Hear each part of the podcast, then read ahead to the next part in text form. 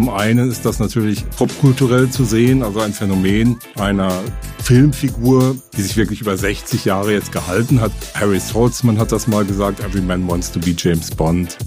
Sein Name ist Pott, Andreas Pott. Er ist der Vorsitzende des James Bond Fanclubs Deutschland und er weiß so viel über den legendären Geheimagenten wie kaum ein anderer. Nicht nur das.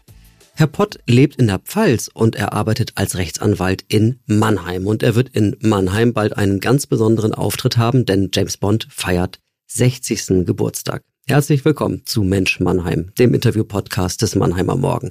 Ich bin Carsten Kamholz und hier spreche ich mit faszinierenden Persönlichkeiten aus Mannheim und der Metropolregion. Und nun herzlich willkommen, lieber Andreas Pott. Ja, ganz herzlichen Dank, lieber Herr Kamholz. Ich freue mich sehr, hier zu sein. Herr Pott, ich glaube, wir verraten es doch gleich am Anfang. Sie sind ja einer unserer beiden Stargäste bei der Mein Morgen Bondnacht am Freitag, den 21. Oktober. Um 18.30 Uhr geht's im Cinemax in Mannheim los. Einlass ist um 18 Uhr. Der zweite prominente Gast ist Sascha Keilholz, der Geschäftsführer des Internationalen Filmfestivals Mannheim-Heidelberg. Und wir werden da gemeinsam ein wenig fachsimpeln über die Figur 007 und dann zwei faszinierende Bond-Filme gucken. Aber jetzt geht's erstmal um Sie, lieber Herr Pott. Sie sind ja eigentlich Rechtsanwalt. Welches Recht vertreten Sie? Ja, das kann man äh, eigentlich als Verbraucherrecht bezeichnen. Das ist alles, was Ihnen und mir so im Alltag über den Weg laufen kann. Ist das Mietrecht? Ist das Arbeitsrecht im Arbeitsverhältnis zwischen Arbeitgeber und Arbeitnehmer? wenn sie ein Strafmandat bekommen oder zu schnell fahren oder was auch immer, einen Verkehrsunfall haben, solche Dinge. Also das, was Sie und mich und jeden anderen hier betreffen kann an Recht im Alltag. Wie viele Rechtsverstöße zählen Sie pro Bond-Film? Da kann man eigentlich gar keine zählen, weil James Bond hat ja eine Lizenz nicht nur zum Töten, das wäre dann ja ohnehin schon äh, ein großes Thema, aber er hat ja auch die Lizenz, alles kaputt zu machen. Und von daher hat er immer Absolution, zumindest äh, von der britischen Regierung. Ich gehe davon aus, dass das alles bezahlt wird aus der Kasse der britischen Regierung und vielleicht ja inzwischen auch von King Charles. Sie haben ja, wenn ich das so sagen darf, das wahrscheinlich ungewöhnlichste Ehrenamt, das ich mir vorstellen kann. Verraten Sie mir mal, wie wird man Vorsitzender des James Bond Clubs Deutschland? Ja, das ist eine fast eine längere Geschichte schon, aber das heißt, wie die Jungfrau zum Kinde kommt, hat man früher gesagt, solche Geschichten. Also wir haben das Ganze rebootet irgendwann mal, den James Bond Club Deutschland. Es gab schon mal einen in den 90er Jahren bis Anfang der 2000er. Da war ich einfaches Mitglied und ähm, das ist so ein bisschen eingeschlafen damals. Und dann haben sich James Bond-Fans aus dem Südwesten, war das tatsächlich dann, mal wieder einfach getroffen. Eine Ausstellung war es damals in Pforzheim, wenn ich mich richtig erinnere, mit James Bond-Requisiten und sich gefragt, warum gibt es eigentlich diesen Club nicht mehr und sollten wir nicht nur was machen?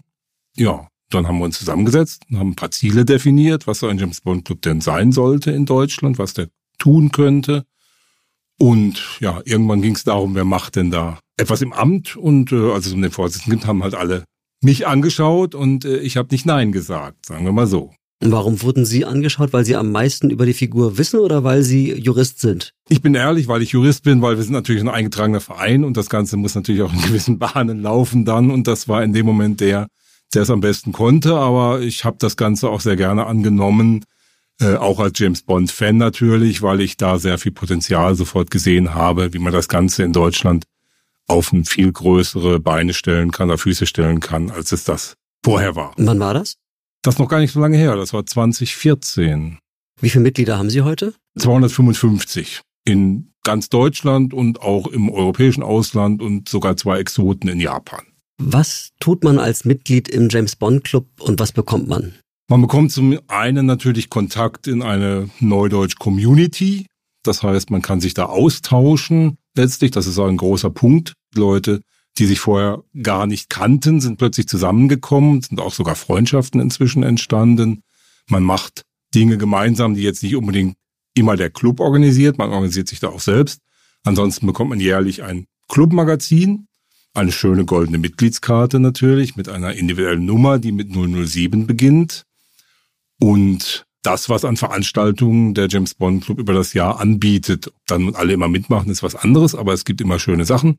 Von der Pandemie wurden wir da die letzten Jahre ein bisschen eingebremst, aber dieses Jahr haben wir das wieder sehr schön durchgezogen. Wir machen zum Beispiel Reisen zu Filmschauplätzen. Das war zum Beispiel dieses Jahr Karlsbad, Schauplatz von Casino Royale. Oder aber auch schon Cortina d'Ampezzo, in tödlicher Mission.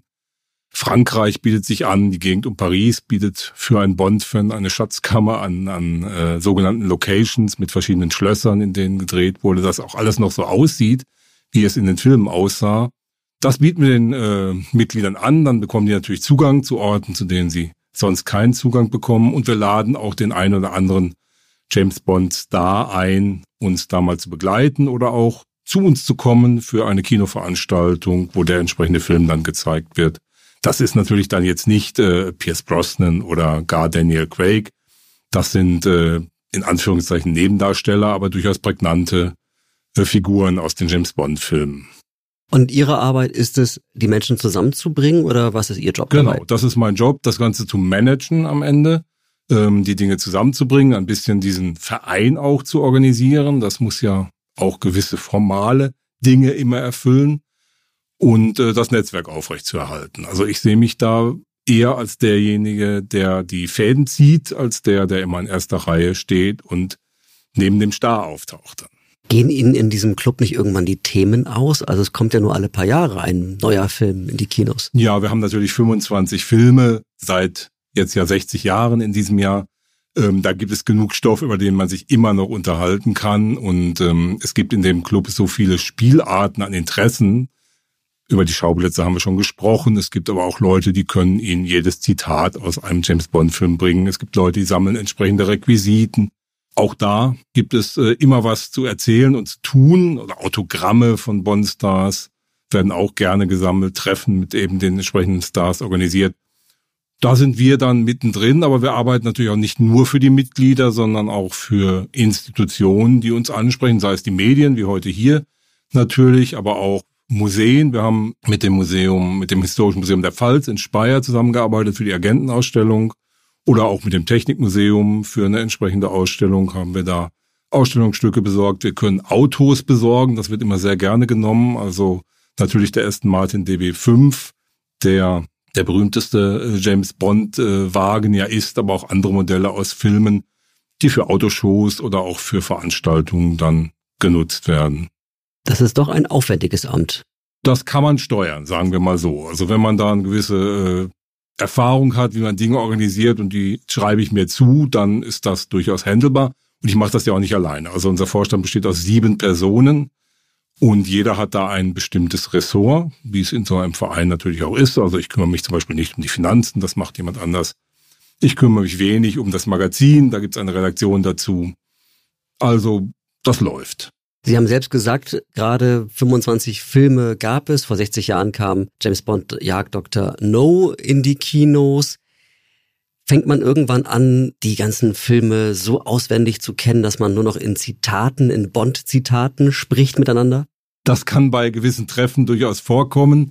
Bei mir ist tatsächlich so, dass es Filme gibt, die ich sehr, sehr oft gesehen habe und auch Filme gibt, die ich weniger gesehen habe, also die ich tatsächlich auch weniger schätze in der James Bond-Reihe. Ich sage mal, ein schlechter James Bond-Film ist immer noch ein ganz guter Film, aber da gibt es Sachen, die habe ich deutlich weniger gesehen als manche anderen zum Beispiel. Verraten Sie mal. Welche Filme haben Sie besonders viel gesehen, welche gar nicht so? Gar nicht so gerne sehe ich den Film Man lebt nur zweimal, muss ich ehrlich sagen. Mit dem werde ich irgendwie nicht warm.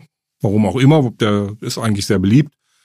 Sehr häufig sehe ich die Filme mit Roger Moore, muss ich sagen, mit denen ich in irgendeiner Form auch aufgewachsen bin und äh, mit dem ich auch zum James Bond Fan dann als Kind ja letztlich noch geworden bin. Heute sind das ja eher Filme für Erwachsene ähm, mit Roger Moore, sage ich mal, der Spion, mich liebt. Das war jetzt mein erster James Bond Film, den ich im Kino gesehen habe. Auch ab zwölf Jahren freigegeben. Ich war, glaube ich, 13 in dem Moment das ist ja etwas, was durchaus auch einen Jungen anspricht. Also James Bond als Boy Hero und nicht so sehr als äh, Schmerzensmann, den Daniel Craig gibt. Was finden Sie an dieser Figur denn so faszinierend? Oh, das muss man wieder zweiteilen an der Stelle. Ähm, zum einen ist das natürlich popkulturell zu sehen, also ein Phänomen einer Filmfigur. Gut, ist eine literarische Figur ursprünglich, aber bleiben wir mal der Filmfigur, die sich wirklich über 60 Jahre jetzt gehalten hat. Das gibt es eigentlich nicht und auch mit, wenn auch Abstände dazwischen waren, regelmäßigen Filmen. Das finde ich relativ faszinierend, weil man es geschafft hat, diesen Charakter immer wieder der Zeit anzupassen. Also man kann ja sehr gut den Zeitgeist der jeweiligen Dekade auch an den Bond-Filmen festmachen, sei es ein coole 60er oder poppiger 70er oder hedonistischer 90er oder eben die 2000er, wo es alles ein bisschen ernster wurde, auch nach 9-11. Das finde ich faszinierend. Rein popkulturell geschichtlich. Persönlich ist diese Geschichte, okay, ähm, ist eine Plattitüde. Äh, früher hat man, oder Harry Saltzman hat das mal gesagt, Every Man wants to be James Bond. Und ähm, wenn man da als Kind reinwächst, dann ist das natürlich in irgendeiner Form cool.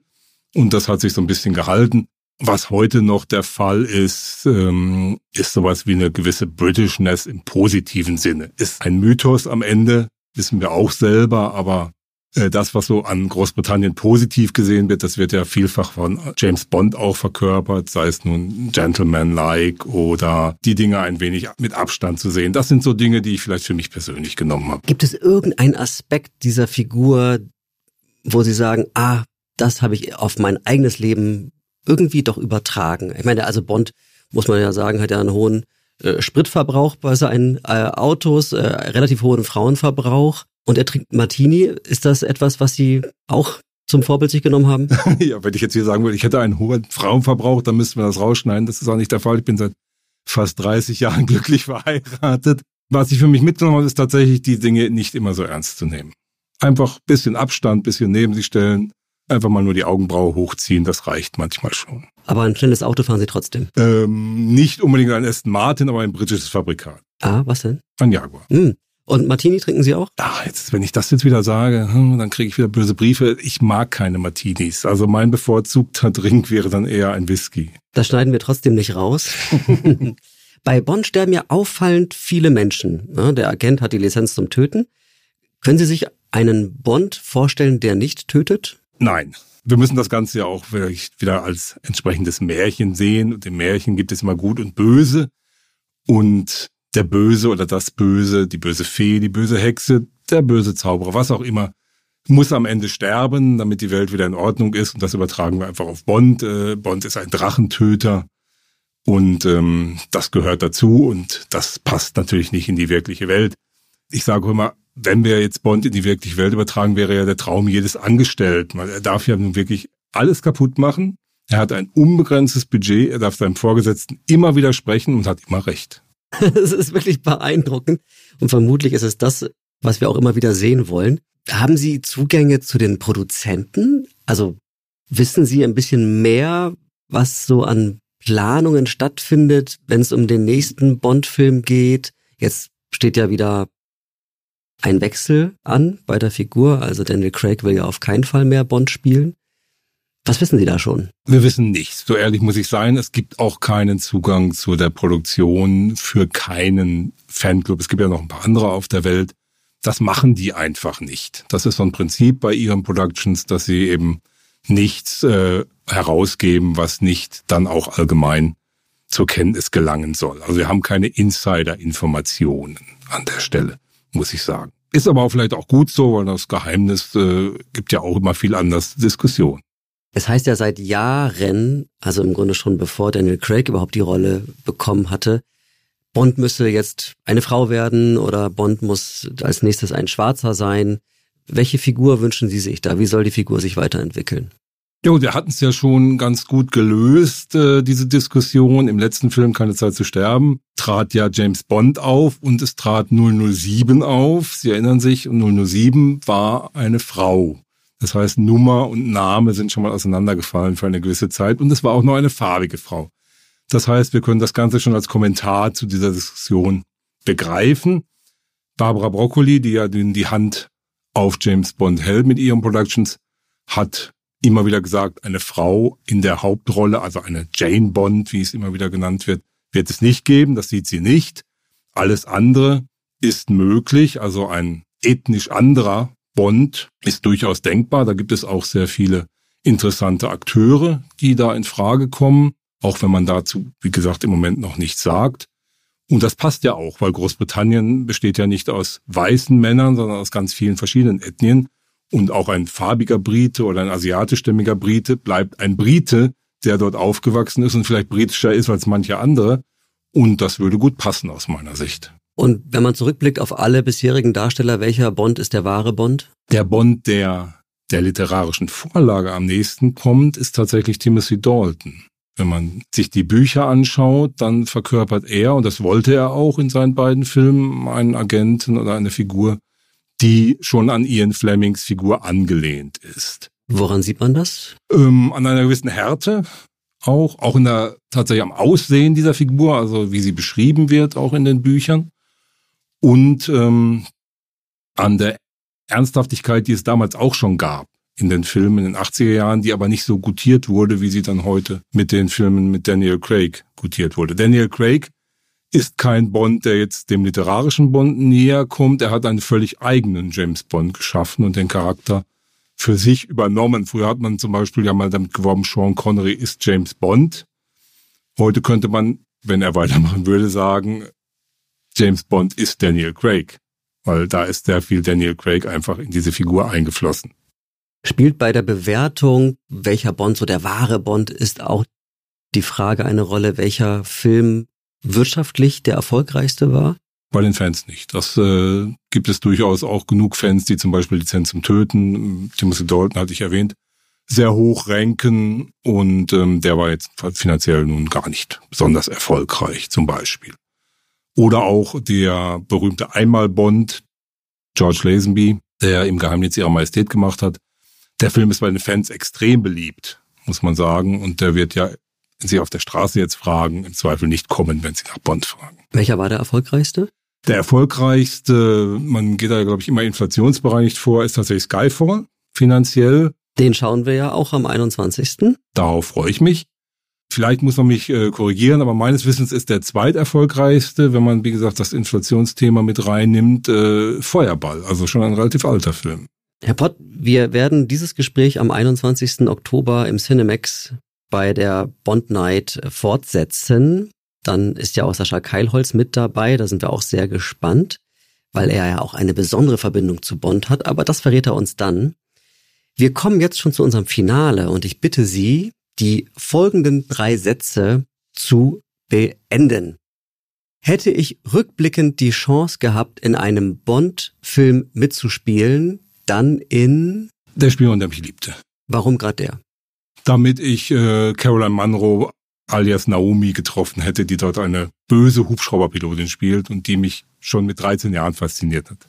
007 ist die größte Filmfigur aller Zeiten, weil weil er sich über 60 Jahre gehalten hat und immer erfolgreich war und immer auch den Zeitgeist repräsentiert hat. Angenommen, James Bond würde eine Szene in Mannheim aufnehmen. Der Drehort wäre der Wasserturm. Ganz eindeutig. Der wäre dann aber kaputt danach. Das ist denkbar, aber ich würde eher sagen, dort wird eine Szene gedreht, die eine sehr, also Nachtszene, spannend, weil die Beleuchtung des Wasserturms natürlich zur Geltung kommen muss und es wird am Ende jemand sterben auf jeden Fall auf den Stufen des Wasserturms oder in dem Brunnen davor. Sowas schnell. Er muss nicht explodieren, also wir müssen nicht die Schlussszene in Mannheim machen, aber so eine schöne Szene mit einem Hilfsbösewicht, der ähm, durch die Anlage verfolgt wird, hätte Atmosphäre. Aber mit dem Auto wahrscheinlich alles, ne? Und das Auto wird äh, eine Rolle spielen, aber Bond würde aussteigen. Also wenn ich das zu drehen hätte, würde Bond aussteigen und es würde noch so einen schönen klassischen äh, Kampf Mann gegen Mann geben stellen wir es uns vor. Vielen Dank für dieses Gespräch, lieber Herr Pott. Ja, Herr Kummels, vielen Dank. War sehr schön bei Ihnen. Ja, Herrn Pott lasse ich jetzt gehen, denn James Bond kann kommen am 21. Oktober im Cinemax in Mannheim. Dann sehen wir uns auch hoffentlich, die ihr das jetzt hier hört. Es gibt zwei wunderbare Filme. Erst Goldfinger und dann Skyfall und einen spannenden Talk zu der Filmfigur James Bond. Das war Mensch Mannheim. Und wie immer gilt, ich freue mich über Feedback am besten per Mail an podcast.marmo.de. Fühlt euch frei, diesen Podcast zu liken, zu sharen, freundlich zu bewerten und zu abonnieren. Und dann gibt's mit Sicherheit in zwei Wochen die nächste Folge. Bis dahin, euer Carsten Kampholz.